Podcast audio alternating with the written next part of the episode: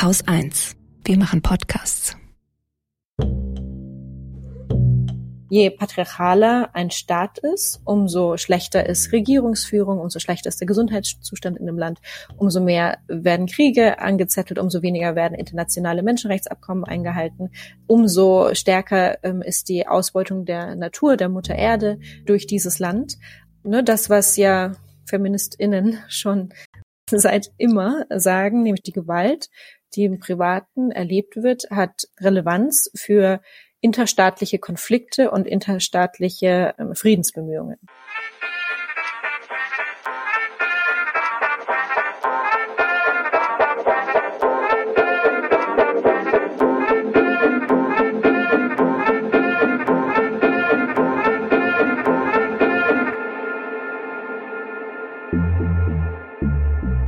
Hallo und herzlich willkommen zum Lila Podcast. Heute mit Laura und Katrin. Wenn diese Folge erscheint, dann dauert der russische Angriffskrieg auf die gesamte Ukraine nun schon zwei Wochen.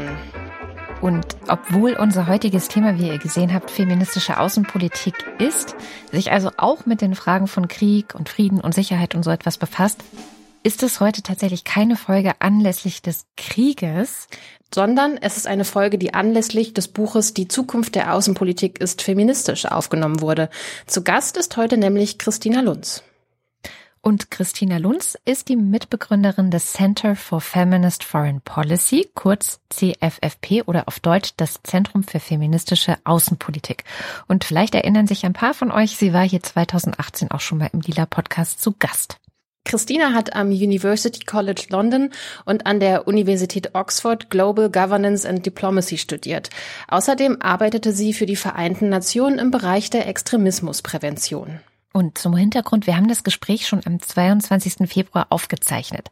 Das heißt, das war der Dienstag, bevor Russland diesen Angriffskrieg gegen die ganze Ukraine begonnen hat. Wir sprechen also noch nicht in dem Wissen, welche Katastrophe tatsächlich passiert, auch wenn die Anzeichen da schon da waren. Genau, wir sprechen in dieser Folge über den Zusammenhang von Patriarchat und Unterdrückung, die Geschichte feministischer Außenpolitik und die Utopie einer friedlichen und sicheren Welt für alle. Hier kommt unser Gespräch mit Christina. Hallo, liebe Christina, herzlich willkommen im Lila Podcast. Danke sehr, freue mich sehr hier zu sein. Angesichts ähm, der Lage gerade in der Ukraine, ähm, die Lage in Afghanistan auch immer noch sehr dramatisch und einfach auch so kurz nach der Münchner Sicherheitskonferenz.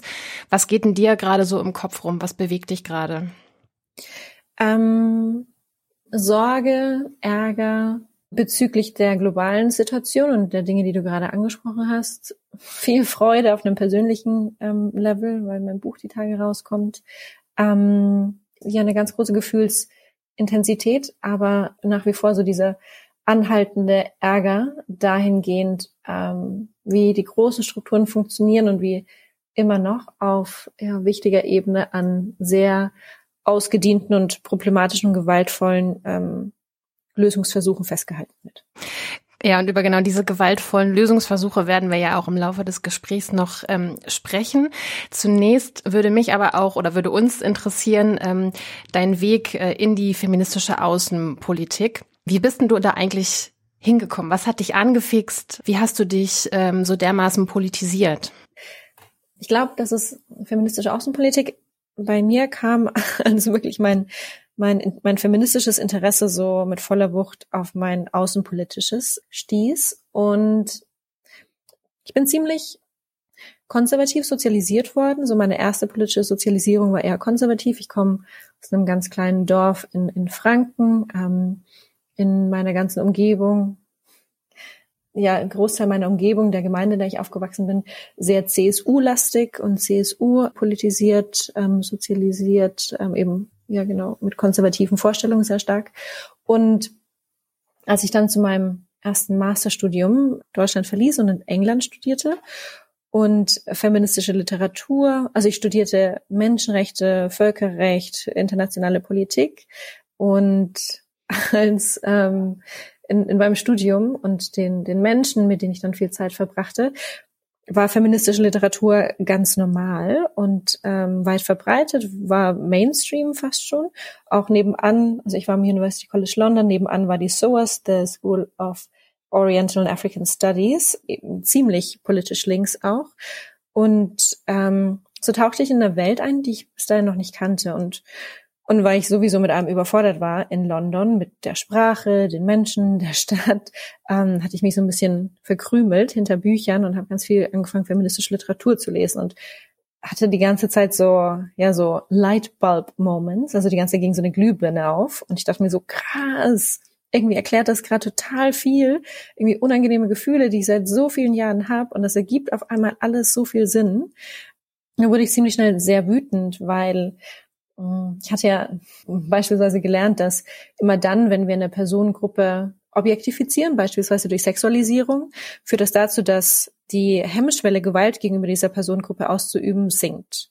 So irgendwie das zu wissen und dann gleichzeitig irgendwie in den Semesterferien bin ich nach Hause gekommen. In meiner Gemeinde an der Tankstelle lag die Bildzeitung aus und die Bildzeitung auf der Titelseite rief dazu auf mit, und es waren die Bilder von sehr berühmten deutschen Frauen, also genau Bilder von ihnen abgebildet, aber auf den Bildern waren eben nur deren Ausschnitte, also die, die Brust, das Dekolleté-Ausschnitte zu sehen. Und es wurde dazu aufgerufen, Deutschlands schönsten CV-Bußen zu wählen. Und ich, also ich war tatsächlich überwältigt von Wut als ich das sah. Mhm. Ich mir so, mhm. das ist so irre. Habe ich denn nicht gerade gelernt, dass solche Art eine Degradierung dazu beitragen, dass mehr Gewalt äh, gegenüber dann Frauen in dem Fall ausgeübt wird und dann gleichzeitig zu wissen, ne, dass in Deutschland jeden Tag man versucht, seine Partnerin, Ex-Partnerin zu töten und jeden dritten Tag gelingt ihm das.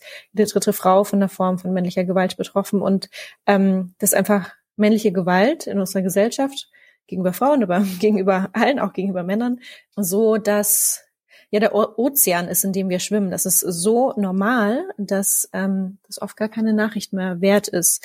Und ich war wahnsinnig wütend, habe dann eine Kampagne gegen die Bildzeitung ähm, mhm. gestartet, ähm, über 60.000 Unterschriften gesammelt, ähm, mit vielen PolitikerInnen und anderen Initiativen und NGOs da auch Verbündete ähm, in denen gesucht und kleines Team aufgebaut, das alles ehrenamtlich neben meinem Studium. Ich bin dann noch für ein Jahr weitergegangen ähm, nach Oxford und habe dann eben da auch Diplomatie studiert und, und inzwischen äh, war ich feministisch aktivistisch unterwegs, wusste so ein paar Sachen und studierte dann Diplomatie in, in Oxford. Ähm, und ich bin da hingekommen, ähm, also ich bin, meine Eltern hatten nicht studiert und bin dann hingekommen, habe gedacht, so krass, jetzt habe ich es geschafft. Ähm, und so an einer der besten Unis und, ähm, und habe mich dann weiterhin gewundert. Also vor allem durchs Wundern und durch die Wut bin ich zur ja. Außenpolitik gekommen. Weil im Studium der Diplomatie Mm, war das sehr beschränkt, was wir so lernten und was uns gelehrt wurde. Ähm, die Theorien, die Theorie des Realismus, des politischen Realismus, ähm, die Theorie eben der, alle Staaten würden in Anarchie zueinander stehen und um da zu überleben, müsste man Dominanzgewalt und andere Staaten unterdrücken. Und auch die Reading Lists, also diese, die, die AutorInnen und PolitikwissenschaftlerInnen, die wir lesen sollten, waren eigentlich fast nur weiße Männer, ähm, von Machiavelli über Kissinger und Morgenthau und so weiter. Und das wurde so als das Wissen, als der Standard angesehen. Und gleichzeitig wusste man aber damals ja schon, dass die Fragilität von Staaten ähm, sehr stark mit patriarchalen Strukturen zusammenhängt und dem Niveau der Unterdrückung von Frauen und anderen politisch marginalisierten Gruppen. Ich habe es einfach ich habe auch mich ganz wenig beteiligt. Zum einen, weil ich sehr abgelenkt war von der Bildkampagne und in, in den Vorlesungen saß und die ganze Zeit nur äh, meine Petition refreshed habe, um zu gucken, wie viel mehr Leute noch unterschrieben haben. Und weil ich ähm, auch einfach total, also fast schon verunsichert war. Ich dachte mir, hä, krass, also die Gedanken, die ich habe, die haben gar keine Relevanz. Und jetzt, also Politik und Diplomatie ist was ganz anderes, was ich denke irgendwie relevant sein könnte. Und dann an so einem Abend saß ich im, beim Abendessen mit meiner ja, Freundin, inzwischen Freundin und auch in unserem Beirat ist sie und eine der wichtigsten politischen Kommentatorinnen Großbritanniens, Jennifer Cassidy. Und ähm, Jennifer, die selbst jetzt dann in Oxford lehrt, ähm, meinte damals, hey, hast du mitbekommen, die Außenministerin Schwedens, Margot Wallström damals, die hat eine feministische Außenpolitik ihres Landes verkündet. Mhm. Und ich sage, krass, was bedeutet das eigentlich? Und, und, und, und mega, dass man das zusammenbekommt und, und dann gemerkt, natürlich brauchen wir auch feministisches Denken, Außen- und Sicherheitspolitik. Und das war dann so für mich der Beginn, mich damit mehr zu befassen und dann über Stationen, Arbeitsstationen irgendwie in, in New York und Myanmar bei den Vereinten Nationen, aber auch bei einer feministischen NGO in Kolumbien zur Zeit des, ähm, des Referendums zum Friedensvertrag bin ich dann so reingekommen bis dann zur Gründung meiner eigenen Organisation. Mhm. Du hast gerade was total Spannendes schon angesprochen. Du hast gesagt, der, ähm, der Grad der Fragilität oder wie unsicher ein Land ist, ähm, wie gewaltbereit ein Land ist, dass das direkt zusammenhängt mit der Unterdrückung von Frauen oder eben positiv andersrum formuliert mit der Gleichberechtigung der Geschlechter ähm, in diesen, in den Ländern. Kannst du diese Zusammenhänge vielleicht nochmal zusammenfassen? Total gern. Inzwischen gibt es auch ähm, sehr gut ähm, empirische Forschung dazu, ähm, unter anderem von Valerie Hudson, auch auf unserem Beirat, meiner Organisation, ja. ihrem Team, das äh, eben zeigt, dass die das Niveau an Gleichberechtigung in einem Land der wichtigste Indikator dahingehend ist, ob das Land gewaltbereit ist innerhalb der eigenen Staatsgrenzen und gegenüber anderen Staaten. Also je patriarchaler ein Staat ist, umso schlechter ist Regierungsführung, umso schlechter ist der Gesundheitszustand in dem Land, umso mehr werden Kriege angezettelt, umso weniger werden internationale Menschenrechtsabkommen eingehalten, umso stärker ähm, ist die Ausbeutung der Natur, der Mutter Erde durch dieses Land. Ne, das, was ja FeministInnen schon seit immer sagen, nämlich das Private ist politisch, ähm, zeigt sich da ganz deutlich. Also die Gewalt, die im Privaten erlebt wird, hat Relevanz für interstaatliche Konflikte und interstaatliche ähm, Friedensbemühungen. So ganz neu ist das tatsächlich nicht. Du hast gerade gesagt, das wissen Feministinnen eigentlich schon immer. Ich fand in deinem Buch sehr interessant und war mir auch gar nicht so klar aufbereitet. Du gehst ja wirklich 100 Jahre zurück. Also du guckst ja wirklich beim Anfang des letzten Jahrhunderts. Da machst du schon Anfänge der feministischen oder des Denkens feministischer Außenpolitik fest. Genau, in meinem Buch, in dem Kapitel zu den Anfängen der feministischen Außenpolitik, gehe ich auf 1915 zurück. Und, und gleichzeitig möchte ich jetzt aber auch sagen, dass auch wenn ich in dem Buch schreibe, dass ich denke, dass da die Anfänge der feministischen Außenpolitik liegen, dass ich überhaupt nicht weiß, ob das so richtig mhm. ist, weil nämlich das Problem der niedergeschriebenen Geschichte ähm, natürlich die ist, dass eine britische Historikerin, ähm, ich habe das nochmal die Tage nachgelesen, die sagt, dass ähm, nur 0,5 Prozent der niedergeschriebenen Geschichte ähm, Geschichte über Frauen ist. Also 0,5 Prozent. Mhm. Ich, äh, ich, wusste, dass die niedergeschriebene Geschichte die Geschichte der Männer ist, aber ich wusste nicht, dass es hm. so eklatant ist. Ne? Daher ja, vielleicht, vielleicht in meiner eigenen Forschungsarbeit, um herauszufinden, wo die Geschichte der feministischen Außenpolitik anfängt, vielleicht habe ich, liege ich da auch etwas falsch, weil wir einfach nicht besser wissen, weil Dinge nicht aufgeschrieben wurde über Frauen und Feministinnen. Beziehungsweise ich ähm, erinnere es so, dass Frauen in Briefen und Tagebucheinträgen oft ihre Meinung und Haltung geschrieben haben. Ich erinnere mich auch, dass Virginia Woolf auch schon mal irgendwas zum Thema Krieg zum Beispiel gesagt hat. Aber ja, dass einfach ja. Historiker ich gender das jetzt absichtlich nicht, das da nicht ernst genommen haben, weil es nicht so die große genau. politische Streitschrift war, sondern eben nur Briefe und Tagebücher. Ja. Genau, genau. Und ähm, und da noch kurz eine Anmerkung dazu auch ähm, so die, die angeblich großen Denker wie äh, Machiavelli oder Hobbes, die damals ja auch eine Deutungshoheit hatten zu der Zeit, als sie lebten und mitentscheiden konnten, was als relevant, politisch relevant gilt, die haben ganz klar frauenfeindliche ähm, Einstellungen gehabt. Also die haben gesagt, was Machiavelli war das zum Beispiel, der sagte, ja, dass, dass das Staatstragende, die, die großen Entscheidungen, dass, dass es für Männer und, und, und Frauen sind auf das Häusliche beschränkt und da sollten sie agieren. Genau, also 1915 kam in Den Haag, in, in den Niederlanden, 1200 Feministinnen zusammen um nicht nur ein Ende des Ersten Weltkrieges zu fordern, sondern die stellten auch 20 Resolutionen auf, wie sie glaubten, dass das Miteinander der Staaten friedlicher sein könnte. Und dazu gehörte zum Beispiel die, die Verbindung ähm, zwischen die meisten Frauen damals hatten nicht mal noch das Wahlrecht. Also die Verbindung zwischen ähm, dem Wahlrecht und politischer Partizipation und dem Niveau der Demokratisierung und der Friedfertigkeit eines Landes. Und, und das war, das war wahnsinnig vorausschauend, weil inzwischen wissen wir zum Beispiel ähm, deutlich auch durch Forschung, dass der signifikanteste Faktor, also der, der größte Indikator dahingehend für, für extremistische Einstellungen bei Menschen, ähm, ob das religiös extremistisch ist, politisch extremistisch, dass das frauenverachtende, sexistische Einstellungen gegenüber Frauen sind und ein Zustimmen zu Gewalt gegen Frauen. Ähm, also die haben damals schon eben diese Verbindung gemacht und sie forderten auch eine Demokratisierung von Außenpolitik und von Diplomatie. Also weg davon, dass diese Tradition, dass eben irgendwelche ähm, Männer aus einer bestimmten Klasse und Bildungsschicht ähm, in, in einer Gesellschaft mit anderen Männern über die Schicksale von Staaten und deren Menschen darin einfach so entscheiden. Und, und sie forderten ganz wichtig, ganz prominent, es war immer eine Hauptforderung von Feministinnen in Außenpolitik, die ein Ende des militärindustriellen Komplexes, also internationale Abrüstung und ein Ende des internationalen Waffenhandels, weil Feminismus ist ja das brauche ich hier wahrscheinlich niemanden erklären, keinen der ZuhörerInnen. Aber Feminismus ist ja das Vorgehen gegen das Patriarchat. Und Patriarchat bedeutet, dass wir in einer Gesellschaft leben, in der es Hierarchien gibt. Und an der Spitze von Hierarchien ähm, in Staat und Familie sind, sind Männer, Männer aus einer bestimmten Schicht, Männer einer bestimmten Rasse. Und die Hierarchien alle darunter, um die aufrechtzuerhalten, muss Gewalt eingesetzt mhm. werden. Und ähm, Gewalt wird am effizientesten mit Waffen eingesetzt. Daher war Abrüstung immer eine der Hauptforderungen. Und die Frauen damals sind mit ihren Resolutionen auch kurz danach zu den meisten Staatsoberhäuptern in Europa, aber auch in die USA gegangen, haben die vorgetragen, Sie hatten damals Ideen zu einem, zur, zur Schlichtung, zu einem internationalen System von Schlichtung von Konflikten. Alle, und, und diese Ideen, ne, später irgendwie mit der Gründung der Vereinten, der Vereinten Nationen 1945 äh, und dem Internationalen Strafgerichtshof und viele andere ähm, Institutionen der internationalen Politik, wurde Jahrzehnte später realisiert. Damals, und das zeigt einfach, wie krass visionär diese Frauen waren, aber sie wurden einfach von niemandem ernst genommen. Ja.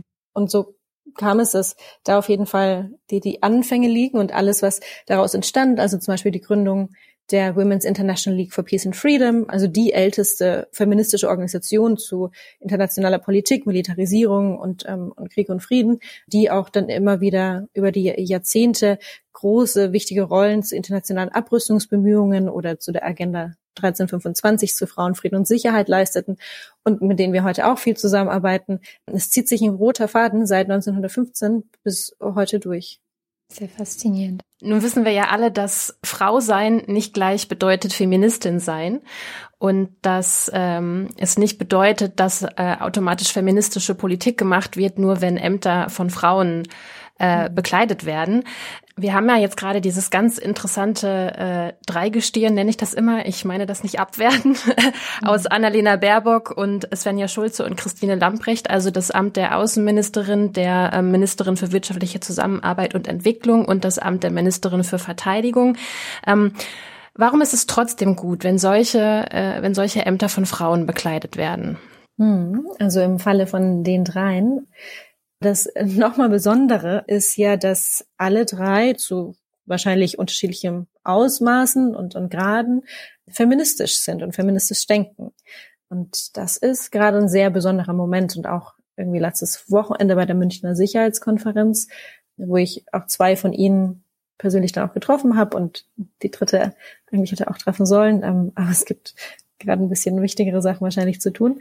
Äh, und die Unterhaltung mit ihnen und wirklich die der Wunsch danach, feministisches Denken oder oder neue Ideen in deren Ämter hineinzubekommen, ähm, finde ich finde ich wirklich beachtlich und glaube, kann so sagen, dass die feministische Bewegung oder neue Ideen zumindest Partnerinnen in diesen Ministerinnen haben. Hast du eine Erklärung dafür gefunden, während du dein Buch geschrieben hast? Ähm, weil es natürlich auch dafür eintritt zu sagen, es müssen auf allen Ebenen auch Frauen am Tisch sitzen. Du hast gerade sehr schön berichtet, dass eben es äh, in der Diplomatie gang und gäbe war, dass Männer Jahrtausende lang im Grunde entschieden haben, was passiert zwischen den Ländern. Und du hast ja auch ein Kapitel bzw. ein Interview in deinem Buch, in dem es heißt, wer kämpft für die Menschenrechte, es sind die Frauen.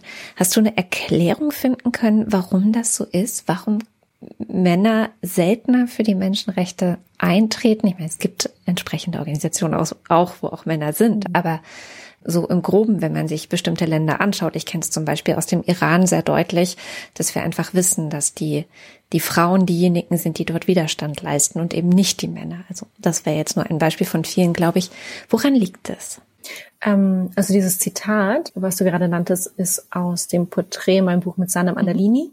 Mhm. Sanam ist nicht nur die Direktorin des Centers für Women, Peace and Security an der London School of Economics, sondern Sanam arbeitet seit Jahrzehnten zur Mediation und internationalen Frauenrechten und hatte vor einigen Jahren eine Organisation gegründet, die heißt International Civil Society Action Network und die organisieren und sind in Kontakt mit und verteilen vor allem sehr viele Gelder an diese ähm, Frauen vor Ort, eben ähm, Frauen, Women Peace Builders, die in Konfliktregionen auf der ganzen Welt ähm, sich für Frauenrechte, für Menschenrechte, für Stabilisierung einsetzen. Und daher hat Sanam, die selbst im Zuge der ähm, iranischen Revolution aus äh, mit ihrer Familie aus dem Iran gegangen, geflohen ist, ihre ganz eigenen vielen persönlichen Erfahrungen damit, wie in konfliktreichen Zuständen eben aus erster Hand sie sehen konnte und weiß, wie, wie Frauen vor allem sich dann für Menschenrechte einsetzen. Und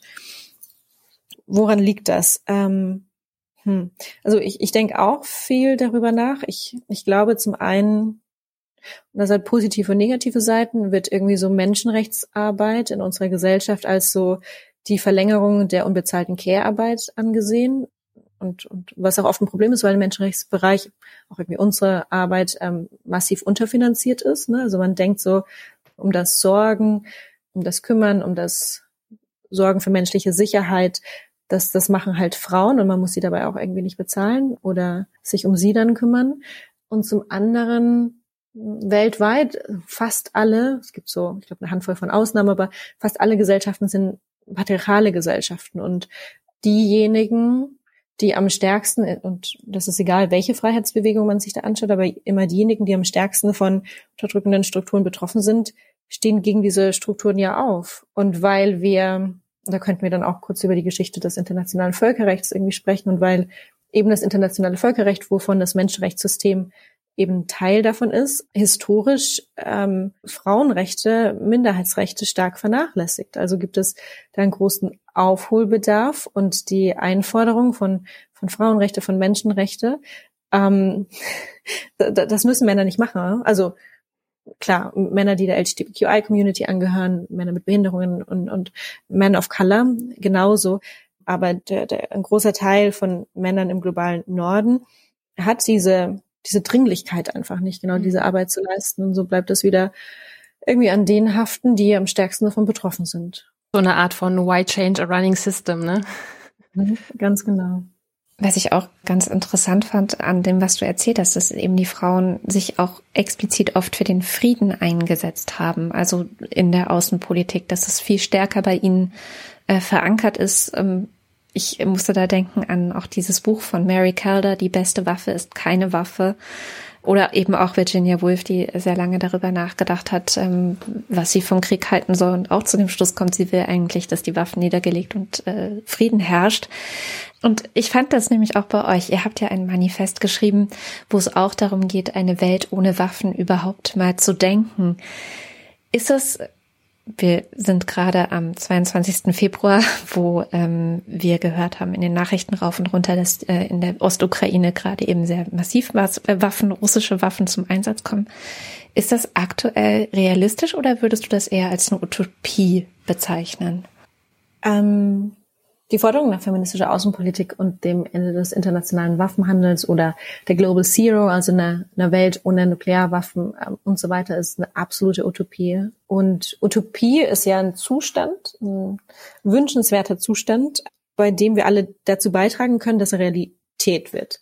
Und daher ist die Utopie in einer feministischen Gesellschaft, einer feministischen Außenpolitik eben eine Utopie, in der wir als Organisation, auch mit unserem Manifest und so weiter, Stück für Stück dazu beitragen wollen, dass diese Realität wird. Also wenn jedes Jahr weltweit wirklich ein viel, viel, vielfaches an Geldern für internationale Aufrüstung, Verteidigung, Militarisierung ausgegeben wird, im Vergleich zur Friedenssicherung und Peacebuilding Efforts, was der Fall ist, dann sind wir natürlich sehr weit davon entfernt, irgendwie Konflikte nicht mehr mit Waffen zu lösen und und, und trotzdem ist das kein Gegenargument und, und, oder wahrscheinlich genau deswegen müssen wir an dieser Utopie arbeiten. Ne? Und es ist natürlich irrsinnig und, und Zustände oder Fakten, wie beispielsweise, dass Deutschland, schauen wir uns Deutschland an, Deutschland hat in seinen außenpolitischen Grundsätzen als ein Hauptziel nachhaltiger Frieden weltweit. Und gleichzeitig ist Deutschland der viertgrößte Waffenexporteur weltweit. Also das ist das, da ist halt keine Integrität. Ne? Das ist total irrsinnig. Und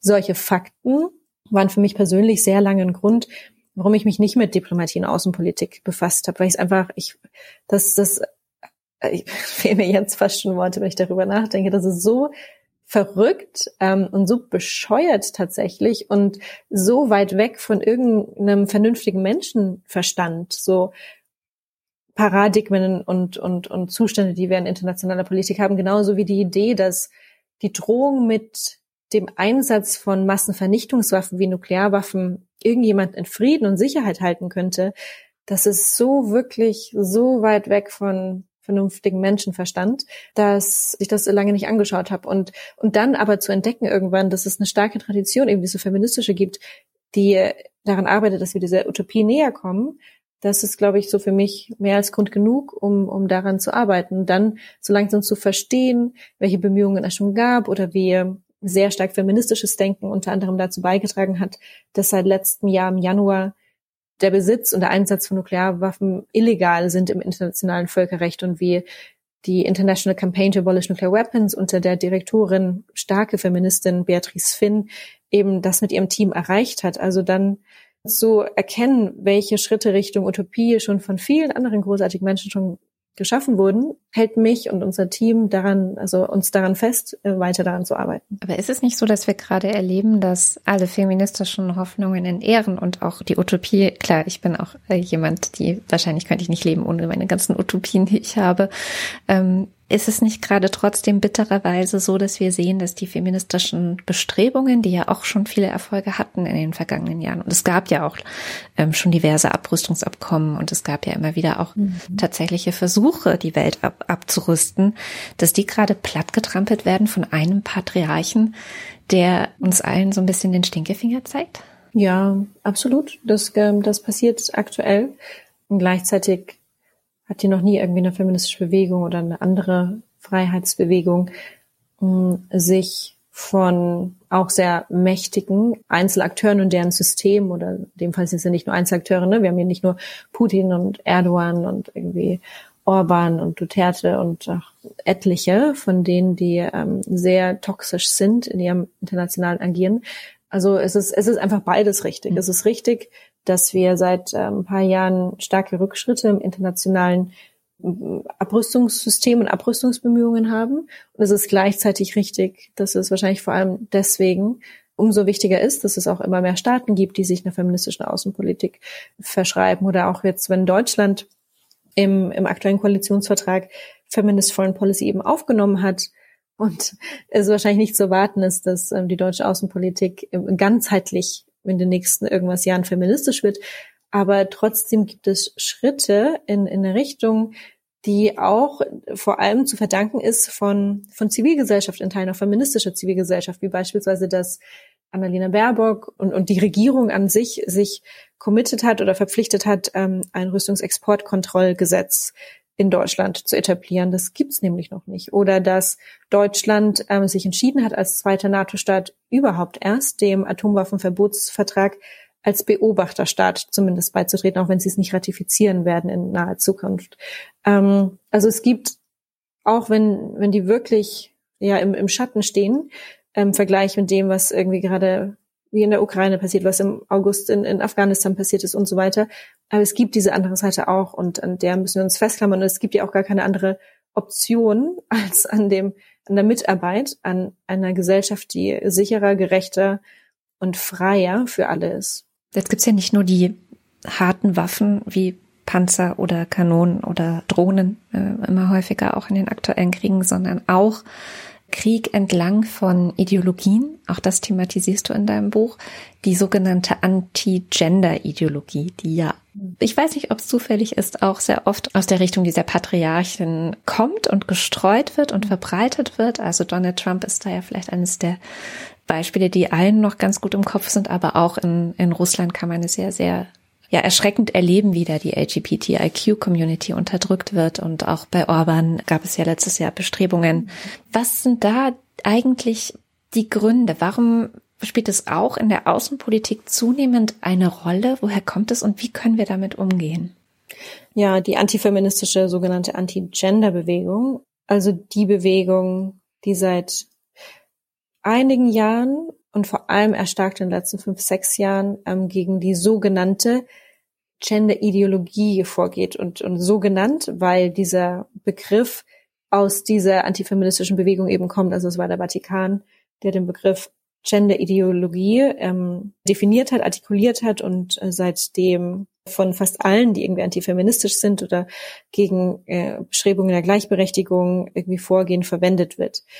Und wir, ja, wir sehen, und ich schreibe das ein bisschen in meinem Buch und bei in meiner Organisation arbeiten wir, ausführlich eben dazu, zu diesen internationalen Angriffen aufs vor allem Frauen- und LGBTQI-Rechtssystem. Wir sehen, dass in den letzten Jahren die Angriffe sehr stark zunehmen. Ne? Ob, du hattest schon Beispiele genannt, ähm, in, oder in Polen, ne, wo es dann irgendwie sogenannte LGBTQI-Free-Zonen gibt ähm, oder kom fast komplette Verbot von Schwangerschaftsabbrüchen. In den USA unter Trump haben wir mit äh, die massivsten Angriffe gesehen. Ne? Eine der ersten Amtshandlungen nachdem Trump ins Amt kam, war die Einführung der bislang strengsten Version der Global Gag Rule, also der, des Verbots von US-amerikanischen Entwicklungsgeldern für Organisationen, die auch nur im, in, in, in, in irgendeinem Zusammenhang über Schwangerschaftsabbrüche informieren, geschweige denn durchführen. Oder als zwar, beispielsweise Deutschland ähm, nicht ständiges Mitglied für zwei Jahre im UN-Sicherheitsrat 2019 und 2020 war, ähm, brachte Deutschland damals eine Resolution ein, im, die zu dieser Frauenfrieden- und Sicherheitsagenda gehört. Und diese Resolution, die den Fokus auf sexualisierte Gewalt in Konflikten hatte und hat, also diese Resolution gibt's jetzt, diese Resolution in der ersten Version hatte auch Sprache darin zum Zugang zu Schwangerschaftsabbrüchen für im Krieg vergewaltigte Frauen. Und die Regierung unter Trump hatte damals mit dem Veto gedroht, ähm, würde Deutschland diese Resolution so zur Abstimmung in den UN-Sicherheitsrat einbringen. Es war das allererste Mal, dass ein Staat mit dem Veto, einer der Veto-Staaten, der fünf Veto-Staaten, mit dem Veto drohte bei einer Resolution dieser Frauenfrieden- und Sicherheitsagenda. Es gibt inzwischen zehn Resolutionen. Und diese, also diese, diese Liste ist endlos. In meinem Buch nenne ich einige Beispiele in unseren Studien. Auf unserer Website haben wir noch viel mehr Beispiele und, und Fallbeispiele von unterschiedlichen Staaten. Es ist dieser, ja, es ist, viele sprechen oft von, von einem Backlash. Also es ist ein Backlash gegenüber der Errungenschaften von mehr, mehr Minderheitsrechten, mehr Frauenrechte, mehr LGBTQI-Rechte in den letzten Jahren und Jahrzehnten sei. Es ist aber nicht nur ein Backlash. Also ähm, die ein Vertreter der des Europäischen Parlaments, mit dem wir auch viel zusammenarbeiten, meinte mal, dass es viel zu kurz gegriffen sei, würden wir das als Backlash, also als Reaktion auf mehr erkämpfte Rechte bezeichnen, weil ähm, worum es dieser Bewegung geht, die international sehr, sehr, sehr stark ist, in Teilen auch stark vernetzt und vor allem wahnsinnig gut finanziert und bestehend aus Regierungen und PolitikerInnen und NGOs und, äh, und AktivistInnen.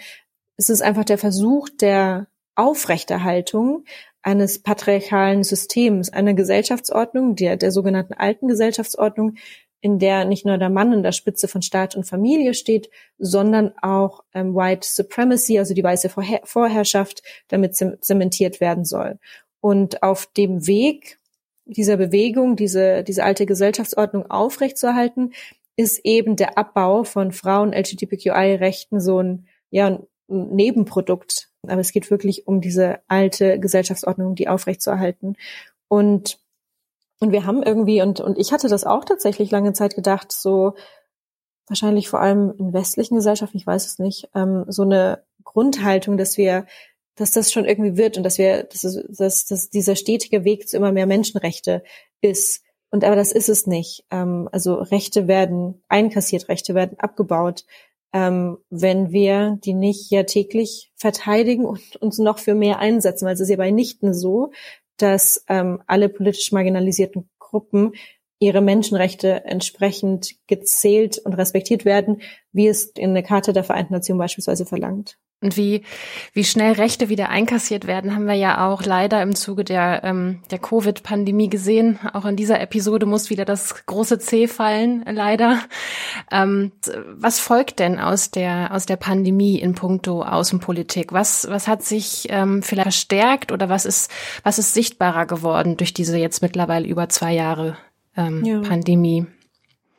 Ganz schön viele Sachen. Und manche feministische Organisationen machen es sich gerade auch zur Aufgabe oder haben schon irgendwie Konzepte vorgelegt für für neues Miteinander, für neue Systeme, eben wenn wir aus der Pandemie äh, rauskommen oder ähm, weil ne, es ist ja so, dass und das war auch so einer der Hauptgründe für für dieses Buch oder nochmal dieses Zusammenfassen von diesen ganzen feministischen Aspekten in Außen- und Sicherheitspolitik, ähm, weil die großen Krisen unserer Zeit, die können zum einen niemals nationalstaatlich gelöst werden, also keine Klimakatastrophe, Pandemien, ähm, Aufrüstung, ähm, Angriffe auf Menschenrechtssysteme, nichts davon kann nationalstaatlich gelöst werden.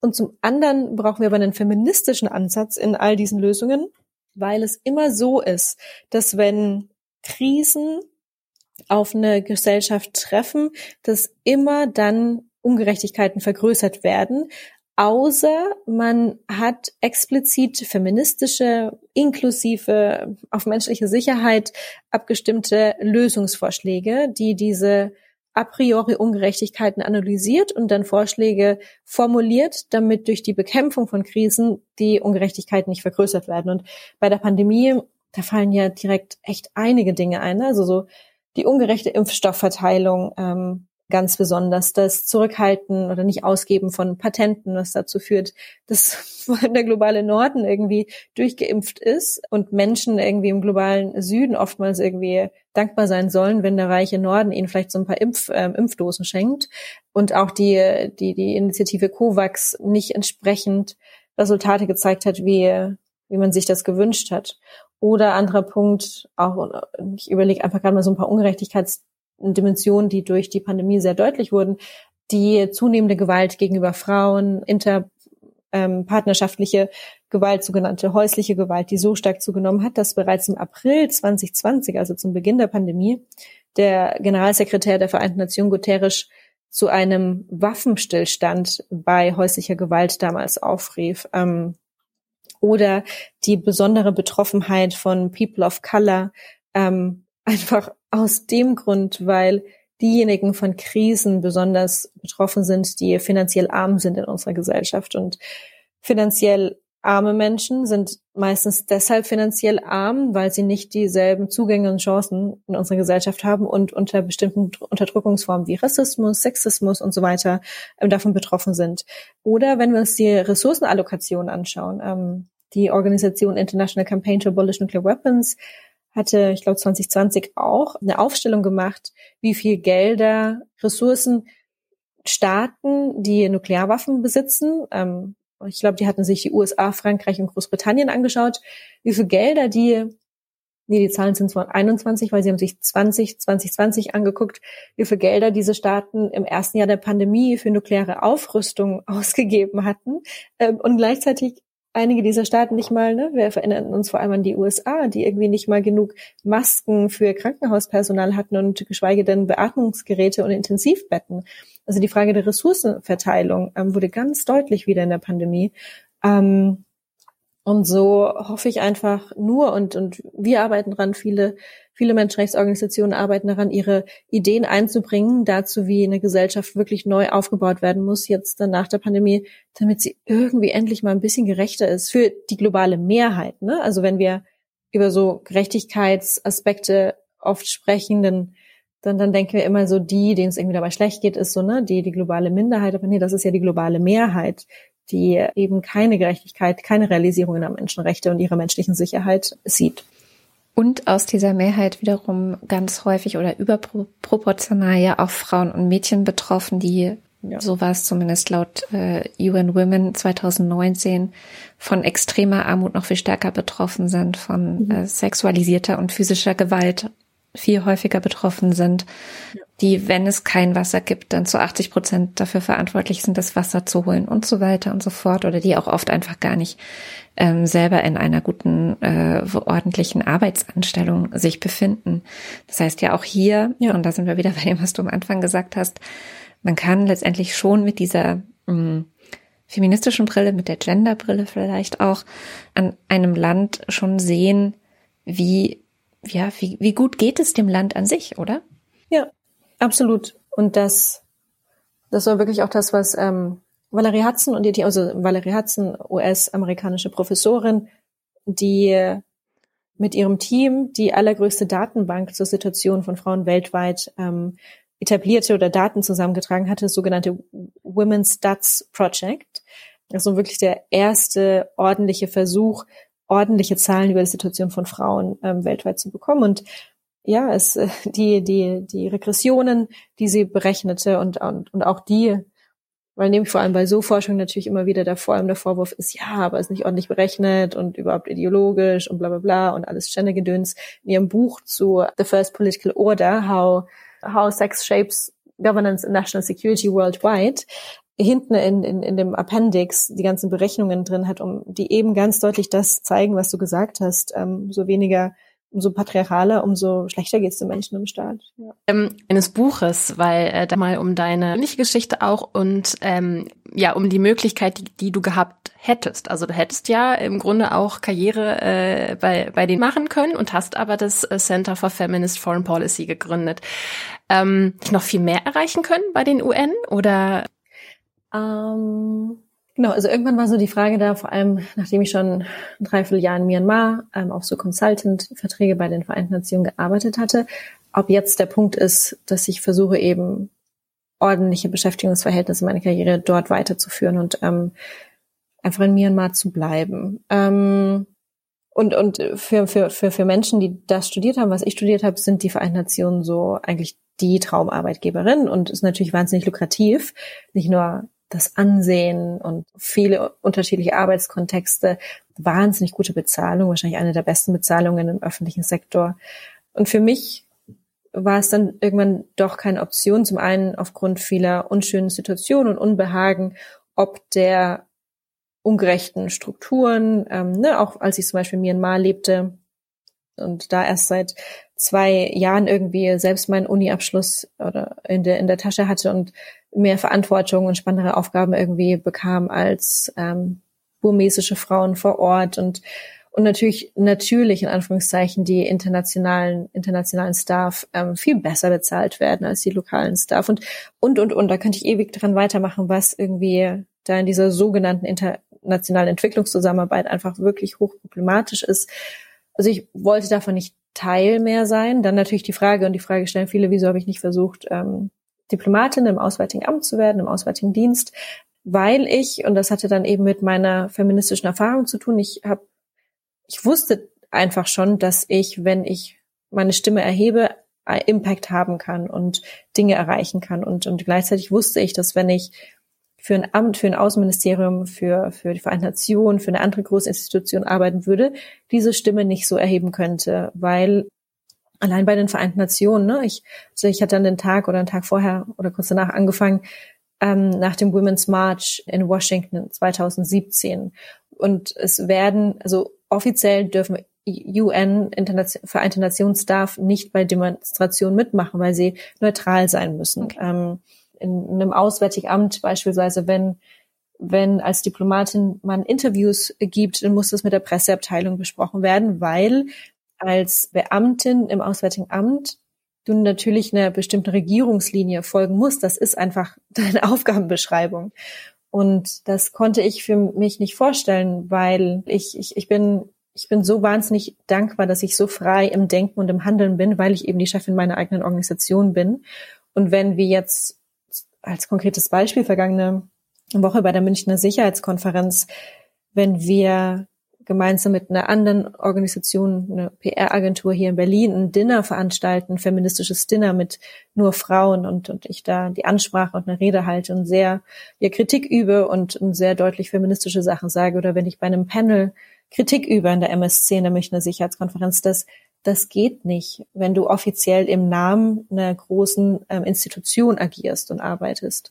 Und so glaube ich für mich erkannt zu haben, dass mein Wirkungsgrad höher ist, wenn ich frei bleibe in meinem Denken und mhm. Handeln. Mhm. Und ähm, was sind was sind noch so Erfolgs- äh, und Glücksmomente seit seit der Gründung, ähm, wo du zurückschaust, ähm, von denen? Wir sind äh, stolz auf unser Manifest zu einer feministischen Außenpolitik, das wir im vergangenen September zur Bundestagswahl hinausbrachten und dass es schon sehr weit geschafft hat international und wir wissen von unterschiedlichen Regierungsmitarbeitenden in unterschiedlichen Ländern, dass sie das als Grundlage nehmen, um selbst für feministische Außenpolitik innerhalb deren Regierungen und Außenministerien zu pushen und zu werben. Ähm, die Tatsache, dass feministische Außenpolitik im neuen Koalitionsvertrag steht, ähm, das haben wir natürlich nicht reingeschrieben, aber wir machen doch seit drei, vier Jahren deutliche Arbeit dazu und den unterschiedlichen Parteien, die in der Ampelkoalition sind. Daher würde ich sagen, dass sie dazu beigetragen haben, ist auf jeden mhm. Fall auch ein Erfolg. Wir sind durch unsere Arbeit zu der Anti-Gender-Bewegung zur Verteidigung internationalen ähm, Frauen- und LGBTQI-Rechten haben wir uns und vor allem mein Mitarbeiter Damian Denkowski ähm, uns einen Status international in der Zivilgesellschaft erarbeitet als eine der führenden Organisationen dazu, die auch ähm, so grundlegende Forschung und Aufklärungsarbeit dazu macht. Ähm, ja, wir, ich glaube, wir werden, wann immer es ähm, international eine Debatte zu feministischer Außenpolitik gibt, glaube ich, denkt ein Großteil dabei an unsere Organisation und das äh, macht mich schon sehr stolz. Würdest du denn sagen, du hast ja schon auch ein paar Kritikpunkte jetzt gehabt an der UN, die du von innen auch kennengelernt hast. Ähm, ich sehe da auch sehr viel Reformbedarf. Glaubst du, das ist noch möglich, weil es ja oft sehr, es ist eine sehr große und sehr gewachsene Organisation, die ist, wie sie ist, seit vielen, vielen Jahren, Jahrzehnten. Hast du das Gefühl, da kann noch was passieren? Ist die Reform fähig? Und wenn ja, aus welcher Richtung kommt es? Weil das war das, was ich mich auch gefragt habe von innen ja vielleicht nicht, ne? sondern muss dann vielleicht tatsächlich eher von außen kommen?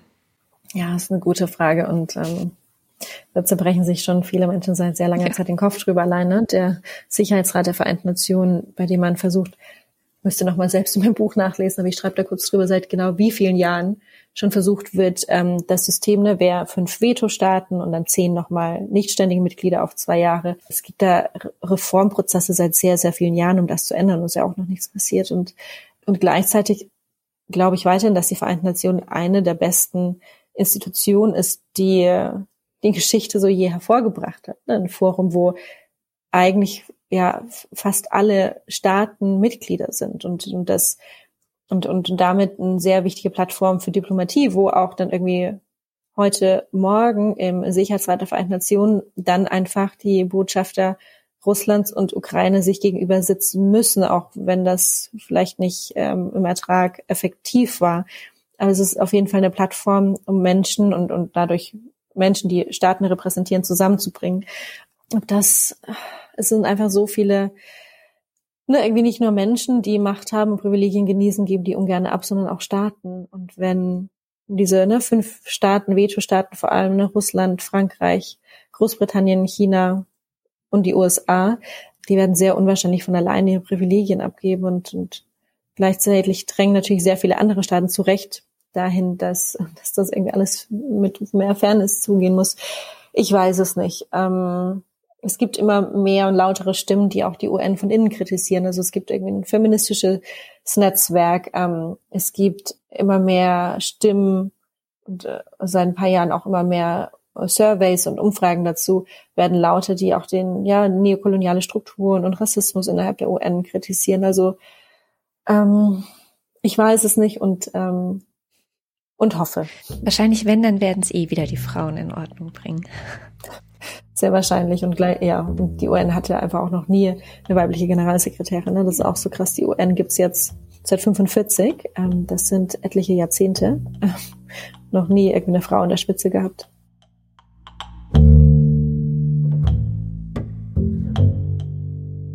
Weil feministische Außenpolitik und generell eigentlich alle Denkrichtungen, die für eine Entmilitarisierung einstehen, seit Beginn dieses Krieges in der gesamten Ukraine immer mehr verhöhnt wurden und verhöhnt werden, hat Christina in einem Interview, das sie mit Theresa Bücker geführt hat, noch einmal klargestellt, was ihre Position genau ist. Und das hat sie für uns auch nochmal aufgenommen.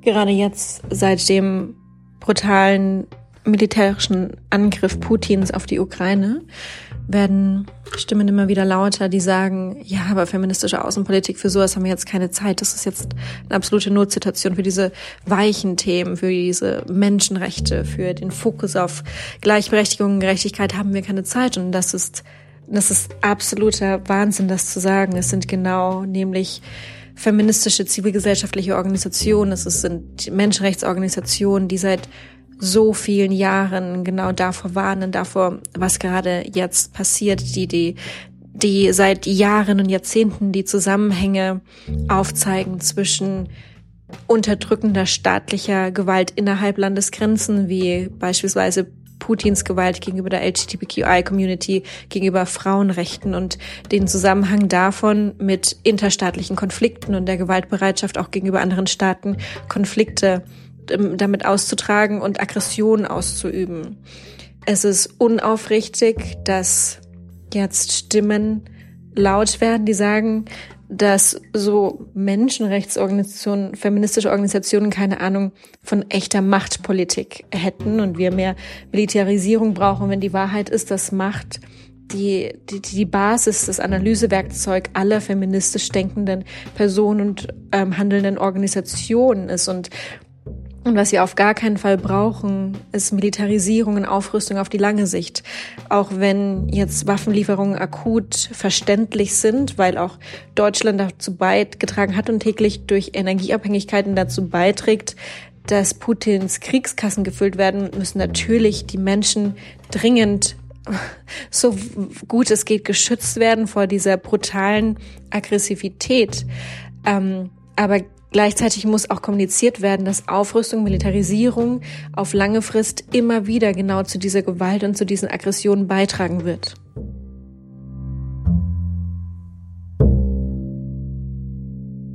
Äh, sag mal, Katrin, wie geht's denn, ähm, wie geht's dir denn eigentlich gerade im Moment mit der aktuellen Entwicklung in der Ukraine und jetzt auch nochmal mit dem Gespräch mit Christina Lunz so im Hinterkopf? Mhm.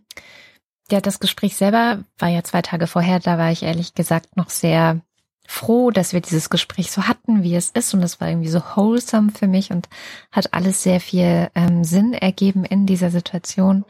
Und zwei Tage später ist ehrlich gesagt so eine Welt zusammengebrochen. Also ich habe ähm, mein Herz hängt sehr an ähm, der Ukraine. Ich war in Kiew 2014, stand da auf dem Maidan, habe das auch so aufgesogen, die, die Stimmung und die Menschen dort, alle hochpolitisch, alle sehr engagiert und wollten unbedingt auch ähm, ja ihr Land aufbauen, ihr Land demokratisieren.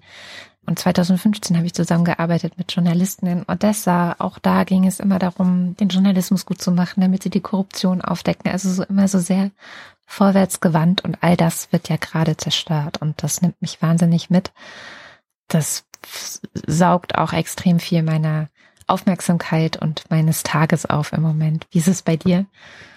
Ich weiß gar nicht, ich kann es gar nicht so richtig in Worte fassen. Ich glaube, ich bin einfach nur komplett überfordert und ähm, äh, kann das gar nicht so richtig an mich ranlassen, weil ich auch so ein bisschen Sorge habe, gar nicht so den Alltag dann so zu schaffen, wenn ich mich damit jetzt auch noch befasse, sozusagen, was gleichzeitig eine unfassbar privilegierte Position ist. Das ist mir total bewusst. Und ja, wenn ich das mal vergleiche, so direkt nach dem Gespräch mit Christina, war ich, war ich tatsächlich so richtig äh, hoffnungsvoll und euphorisch und glücklich, ähm, dass es Menschen wie Christina gibt und ihre Arbeit gibt. Und ähm, jetzt ist mir einfach im Verlauf der letzten zwei Wochen nochmal klar geworden, wie krass das halt irgendwie so eine, ja, so eine, noch so eine Goliath-David-Geschichte ist, ne, mit diesen, mit diesen ähm, progressiven äh, feministischen ähm, Kräften und Gedanken und wie unfassbar riesig quasi der Gegner, das System ähm, einfach immer noch ist. Ähm, wir erleben es ja jetzt auch mit dem ich weiß gar nicht, ob man das Backlash nennen kann, aber es fühlt sich so ein bisschen an wie so ein Backlash, ne? Dass jetzt natürlich angesichts des Krieges in der Ukraine dann wieder davon die Rede ist, dass feministische Außenpolitik naiv sei. Eben genau das, was ja auch Christina im Interview mit, mit Theresa Bücker nochmal noch mal gesagt hat. Und es ist so, oh, ja, so eine Resignation, ne? Und wenn, wenn ich da jetzt tiefer reingehen würde, wäre das auch wirklich so eine, so eine richtige Existenzangst. Ich weiß nicht, vielleicht passt es ganz gut. Ich habe in der Taz äh, vom Wochenende einen Artikel dazu gelesen, wo es mir echt irgendwie kalt den Rücken runtergelaufen ist. Und zwar ähm, steht hier, ich muss mal kurz ein bisschen rascheln hier mit meiner Zeitung, dass ja der Präsident Putin ein paar Wochen zuvor im Beisein von äh, Emmanuel Macron aus Frankreich seine Ukraine-Pläne wohl als Du wirst dich fügen, meine Schöne, bezeichnet hat. Also, uah, und ähm, der Autor dieses Artikels, der schließt den Artikel auch mit dem Fazit, dass Putin wie ein rachsüchtiger Ex die Ukraine zerstören will, so ganz nach der Haltung, wenn ich sie nicht haben kann, also wenn ich sie nicht haben kann, bekommt sie niemand es ist einfach, es passt einfach alles zusammen. Also das hat mich auch wieder erinnert an unsere Folge ähm, zum Thema Femizide und was halt die diese patriarchale Haltung dahinter ist. Und das zeigt sich einfach alles gerade auf so einer hohen, hohen internationalen Ebene, was wir alles im Kleinen ja die ganze Zeit besprechen. Mhm. ja, ich glaube, es ist auch einfach, ähm, es ist Wut und Ekel, was ich empfinde und ja. Ich kann nur empfehlen, ich war gestern wieder auf einer Demo, ich nehme gerade alle Demos mit, die ich irgendwie äh, erwischen kann. Ähm, habe natürlich aber auch schon ein bisschen größere Kinder, die dann auch bereitwillig mitlatschen. Mhm. Und da waren vor allem Schriftstellerinnen, die geredet haben. Mhm. Katharina Mischenko, ähm, Svetlana Alexejewitsch und Olga Tukaschuk und viele andere, auch Männer, aber vor allem eben auch viele Frauen und gerade die Stimmen der Frauen finde ich momentan die, die mich am meisten ja wieder aufrichten. Ja. Und die Botschaft dieser Frauen war relativ unisono, dass sie gesagt haben, Europa ihr dürft keine Angst haben. Weil das ist es tatsächlich auch, was Putin versucht, nämlich Angst und Schrecken zu verbreiten. Hm. Mit den Methoden, die er da nutzt, ist das auch kein Wunder, dass das funktioniert. Aber trotzdem ist das das Einzige, was er eigentlich gegen uns in der Hand hat, diese Angst. Und dass, wenn wir die Angst überwinden und uns dem wirklich stellen, wir, oder dass das eigentlich unsere einzige Chance ist, ähm, die Ukraine noch irgendwie zu retten. Ja, jetzt habe ich schon wieder einen Kloß im Hals. Mhm. naja, ähm, Schnitt, Punkt, ja. fertig.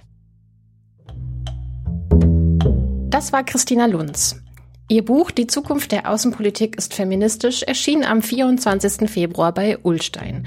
Und wenn ihr es kauft, dann doch am besten beim Buchladen um die Ecke. Wir hoffen, dass euch das Gespräch irgendwie Denkanstöße gegeben hat. Ähm, wenn ihr noch mehr zu dem Thema lesen oder schauen wollt, dann empfehle ich sehr das Policy Paper Decolonizing International Development. Das ist gerade frisch von Women of Color Advancing Peace, Security and Conflict Transformation. Das ist eine Gruppe von internationalen Women of Color, die ähm, immer wieder so Policy Papers rausgeben, wo sie eben ja Hinweise oder die aus der Perspektive von schwarzen Frauen Politikberatung machen. Letztendlich in diesem Policy Papers geht es um die dringende Dekolonialisierung von Hilfsorganisationen, die in ihren Strukturen leider immer noch sehr viel Rassismus mit sich herumschleppen.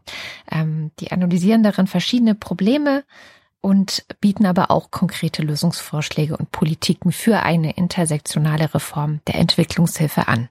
Eine weitere Empfehlung ist die Dokumentation When Women Rule der Thomson Reuters Foundation und natürlich unsere Folge mit Goline Attay. Die Freiheit ist weiblich, feministische Kämpfe und patriarchale Herrschaft im Iran. Goline erzählt darin sehr anschaulich, wie das, was Christina über die Zusammenhänge von Patriarchat und Unterdrückung und Gewalt erzählte, im Iran seit Jahrzehnten bittere Realität für die Frauen ist und wie sie sich dagegen wehren. Wir hoffen, dass ihr mit all diesen Tipps ähm, eure Hirne zum Leuchten bringen könnt. Ihr könnt uns auch gerne noch in die Kommentare schreiben, falls ihr Fragen habt oder weitere Lese- oder Guckempfehlungen oder auch Kritik. Wir freuen uns über das alles. Wir sagen an der Stelle Tschüss und danke fürs Zuhören. Bis zum nächsten Mal.